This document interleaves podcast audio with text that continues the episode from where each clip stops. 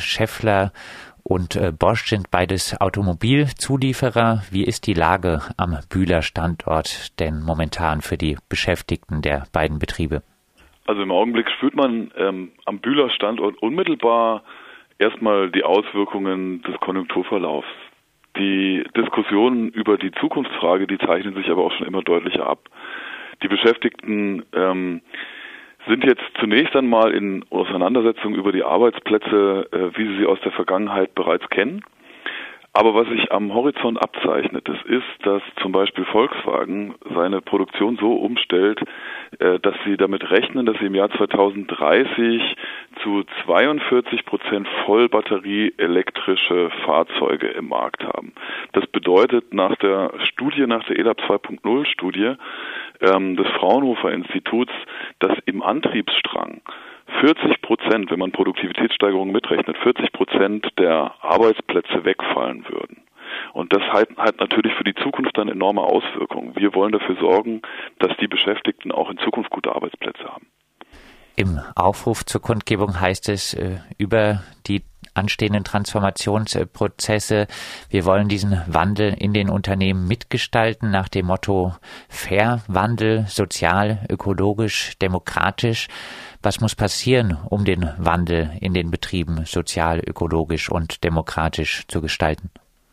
Naja, dazu gehört halt vor allen Dingen mal, dass die Beschäftigten dazu gehört werden. Also das heißt, ähm, der Wandel, der Umbau der Industrie, der kann halt nur mit den Beschäftigten gelingen. Man kann nicht ähm, soziale und ökologische Fragen gegeneinander ausspielen. Es muss ganz klar sein, technologischer Fortschritt wird gebraucht, ist zum Teil auch schon da, aber der muss auch in sozialen und ökologischen Fortschritt umgesetzt werden. Ja, das ähm, muss dabei herauskommen. Da erwarten wir auch von den Unternehmen, dass sie nicht über die Köpfe der Beschäftigten hinweg versuchen, einen Umbau der Industrie umzusetzen. Wir erwarten, dass Investitionsprogramme, die erforderlich sind, dass die Kosten für Investitionsprogramme nicht einfach den Beschäftigten als Sparprogramme aufgebürdet werden. Und wir erwarten natürlich auch, dass die Beschäftigten, von denen die Unternehmen ja jetzt hervorragend profitieren, immer noch mit tollen Gewinnen, dass die Beschäftigten auch in Zukunft Sicherheit haben, dass sie über Qualifizierung, Zeit und Geld für Qualifizierung die Möglichkeit bekommen, in die Arbeitsplätze der Zukunft einzusteigen. Stichwort Arbeitsplätze der Zukunft. Äh, wir brauchen neue, andere Arbeitsplätze, heißt es. Wie sollen diese aussehen? Neue andere Arbeitsplätze werden auf jeden Fall kommen im Zuge der Digitalisierung. Es wird sogar bedeuten, dass viele, ähm, viele Unternehmen ihre Geschäftsmodelle komplett umstellen. Wie das genau ausgehen wird, ist zum Teil jetzt noch nicht absehbar. Was wir aber sehen, ist, dass die Industrie zum Teil noch gar nicht darauf vorbereitet ist.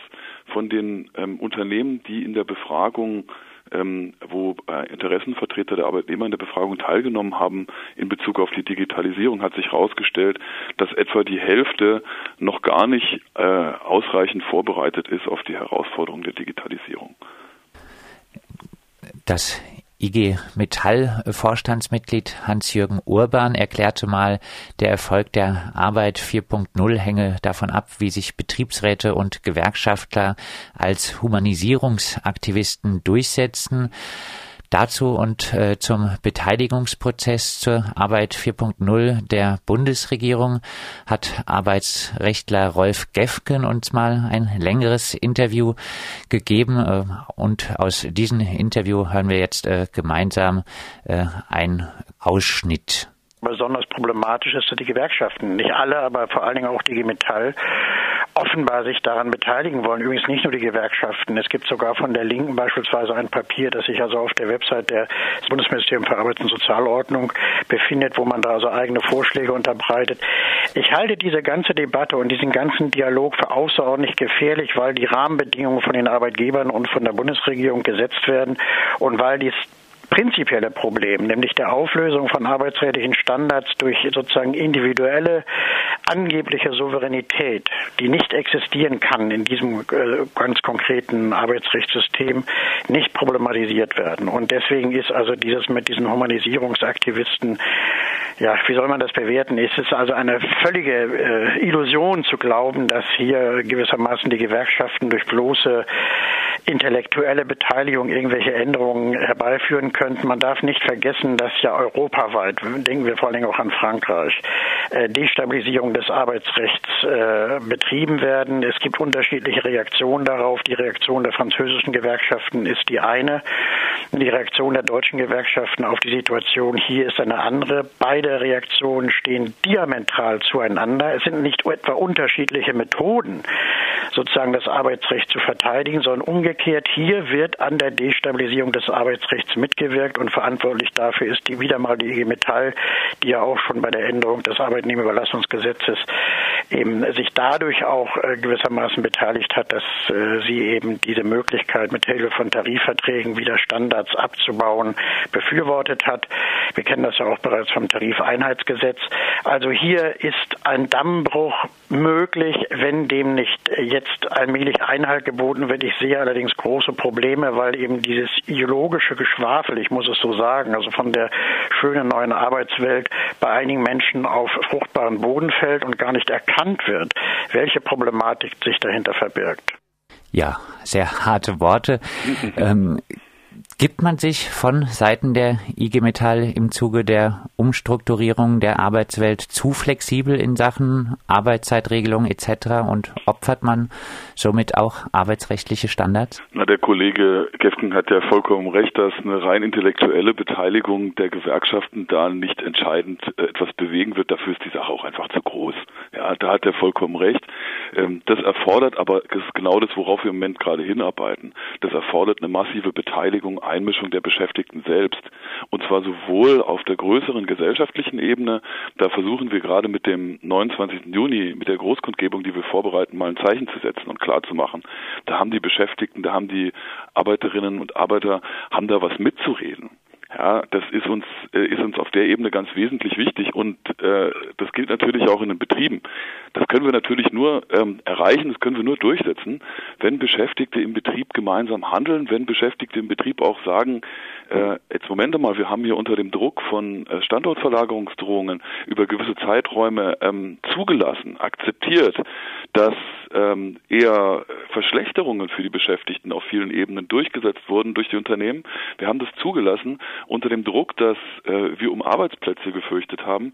Wir müssen aber auch gucken, dass Arbeit nicht krank machen darf. Und das ist natürlich nicht umzusetzen durch eine reine intellektuelle Beteiligung, sondern da braucht es auch Druck an entscheidenden Stellen, den die Beschäftigten nur gemeinsam machen können. Aber da sehe ich auch auf, ähm, auf der anderen Seite nicht ganz so schwarz wie der Kollege Gefgen, weil es ja immer so ist, für ihre Profite sind die Unternehmen auf die Beschäftigten angewiesen. Und in dem Moment, ähm, in dem man einen einzelnen Beschäftigten zur Schnecke macht, kann sich, äh, kann sich ein Management natürlich mal durchsetzen. Aber wenn die Beschäftigten zusammenhalten, dann ist es halt nicht mehr möglich, auf sie zu verzichten. Und da gilt es auch im Zuge der gegenwärtigen Entwicklung hin zu Industrie 4.0, im Zuge der Entwicklung zur Elektromobilität, gilt es eben dafür zu sorgen, dass die Profite, die die Unternehmen über einige Jahre hinweg noch mit den bestehenden Produkten nur bekommen, die sie nur von den gegenwärtigen Beschäftigten bekommen, dass die Beschäftigten das nutzen als Hebel, um für sich Verbesserungen durchzusetzen. Und genau dafür stehen wir. Das ist auch, ähm, was die politische Ebene angeht, ganz klar notwendig. Wir können nicht im Zuge dieser tiefgreifenden Umbrüche, die uns bevorstehen, an solchen Regimen festhalten, wie wir das kennen mit Leiharbeit. Das ist eine Schweinerei. Das werden wir in dem Umfang ähm, auf gar keinen Fall weiter akzeptieren können. Ähm, Leiharbeit ist eine ungerechte Benachteiligung von Menschen. Wir wollen das nicht. Es ist erforderlich, dass wir uns gemeinsam organisieren, um solche Missstände abzustellen. Was sind die konkreten Forderungen in Richtung Scheffler und Bosch auch äh, in Bühl? In äh, Bezug auf Bosch ähm, besteht gerade aktuell eine Zukunftsvereinbarung. Da ist ähm, die Mitgestaltungsperspektive in ähm, einen längeren Zukunftshorizont gerichtet. Und bei Scheffler ist es allerdings so, dass das Versprechen, die deutschen Standorte zu stärken, gerade ziemlich unterminiert wird durch verschiedene Verlagerungsdiskussionen, durch Versuche, Teile der Produktion, Anstrengungen, Teile der Produktion ähm, zum Zweck der Lohnsenkung zu verlagern. Ähm, das äh, lehnen wir ab. Dagegen wenden wir uns. Wir fordern auch vom Unternehmen, dass es mal rausrückt, dass es mal sagt, was hat es denn eigentlich jetzt vor? Ähm, Scheffler ist in Bühl ähm, ausschließlich und in Lahr überwiegend ein Zulieferer des Antriebsstrangs. Das heißt, von den Entwicklungen, die ich vorhin beschrieben habe, dass da insgesamt durch die Elektromobilität Beschäftigungswirksamkeit abnimmt, ja, voll betroffen. Und da muss das Unternehmen sich mal dazu erklären, wenn Sie sich das mal vorstellen, Sie sind da beschäftigt, äh, Sie gehen da jeden Tag hin, Sie leisten Ihre Arbeit und Sie können nicht wissen, Sie können nicht sehen, was da auf Dauer dabei rauskommt, was das Unternehmen mit Ihnen vorhat. Das ist doch kein Zustand. Angesichts äh, der Lage auch äh, der aktuellen Handelskonflikte muss man da von Seiten der Beschäftigten nicht auch gegenüber den Unternehmen Zugeständnisse machen? Ähm, im Moment einmal. Also ich bin jetzt erstmal, ich lege jetzt erstmal großen Wert darauf, daran zu erinnern, dass die Unternehmen gerade über die letzten zehn Jahre, gerade in der Autoindustrie, einfach wirklich ähm, überwiegend ganz tolle Profite gemacht haben mit der Arbeit der Menschen, was da an, an Zusatzanstrengungen ähm, der Menschen dazugehört hat, wie das den Menschen auf die Knochen gegangen sind, das können Sie sich mal von jemandem erzählen lassen, der in so einem Unternehmen gearbeitet hat. Und äh, da kann man auch mal erwarten, von unserer Seite aus, dass zunächst einmal, bevor die Unternehmen ankommen und von den Beschäftigten irgendwelche Zugeständnisse wollen für zukünftige Investitionen, dass sie dann auch erstmal sagen, hier, ähm, wir haben hier auch eine langfristige Perspektive, wir bieten sichere Beschäftigung. Und natürlich kommen wir auch mit Fragen der Arbeitsgestaltung, der Arbeitsorganisation, dieses Stichwort Humanisierung, das würde ich nicht pessimistisch in die, in die Tonne kloppen, da müssen wir eben gemeinsam dran arbeiten, dass wir mit solchen Sachen auch vorwärts kommen. Dann abschließend nochmal zusammengefasst, warum sollte man am Samstag in Bühl auf die Straße gehen? Es geht darum, dass wir gemeinsam Sicherheit und die Arbeitsplätze der Zukunft bekommen. Es geht darum, dass äh, dieser Wandel, dieser tiefgreifende Umbruch in der Industrie, dass der fair abläuft und dass es nicht über die Köpfe der Beschäftigten hinweggeht.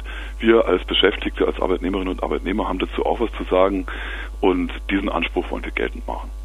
Das sagt Norbert Göbelsmann, zweiter Bevollmächtigter der IG Metall Offenburg unter dem Motto Arbeitsplätze gemeinsam erhalten wird am Samstag in Bühl für Arbeitsplatzsicherheit und Mitbestimmung im Angesicht der wirtschaftlichen Transformationsprozesse protestiert.